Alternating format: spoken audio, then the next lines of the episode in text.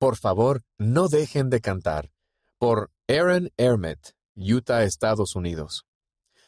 Los cuatro misioneros acabábamos de salir de la casa de un matrimonio misionero mayor cuando hicimos señas para que un autobús nos llevara de regreso a nuestras áreas.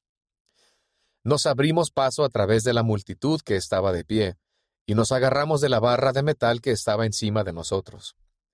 Estando de pie, pronto tuvimos que apoyarnos encima de los pasajeros que iban sentados para hacer lugar para otros pasajeros que llegaban. Frente a mí iba sentada una mujer de mediana edad, con el regazo lleno de bolsas y cajas de compras. Sus ojos oscuros indicaban que estaba cansada, y su rostro serio manifestaba su incomodidad por estar sentada en un autobús lleno de gente, el cual se desplazaba por el pegajoso y caliente aire panameño. Al cerrar los ojos imaginé que podía oler la comida china que mi madre y mis hermanas estarían preparando para la cena de Nochebuena y también imaginé que podía escuchar la música navideña que mamá siempre tocaba. Esos pensamientos reconfortantes no tardaron en disipar el calor y la humedad, y comencé a tararear un villancico de Navidad. Los ojos de la mujer que estaba debajo de mí se iluminaron un poco. Así que cobré valor y comencé a cantar un himno de Navidad en español. El elder Glacier se unió a mí y luego quedamos en silencio. Por favor, no dejen de cantar, dijo la mujer, con los ojos llorosos. Al mirar a mis compañeros, saqué el himnario. Hermanos y hermanas, exclamé por encima del ruido del autobús.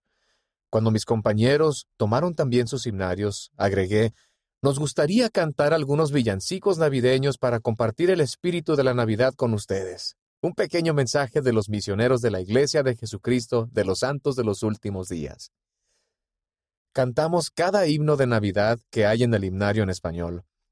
No éramos un coro celestial, pero el poder de la música y de las palabras sobre el nacimiento del Salvador conmovió muchos corazones.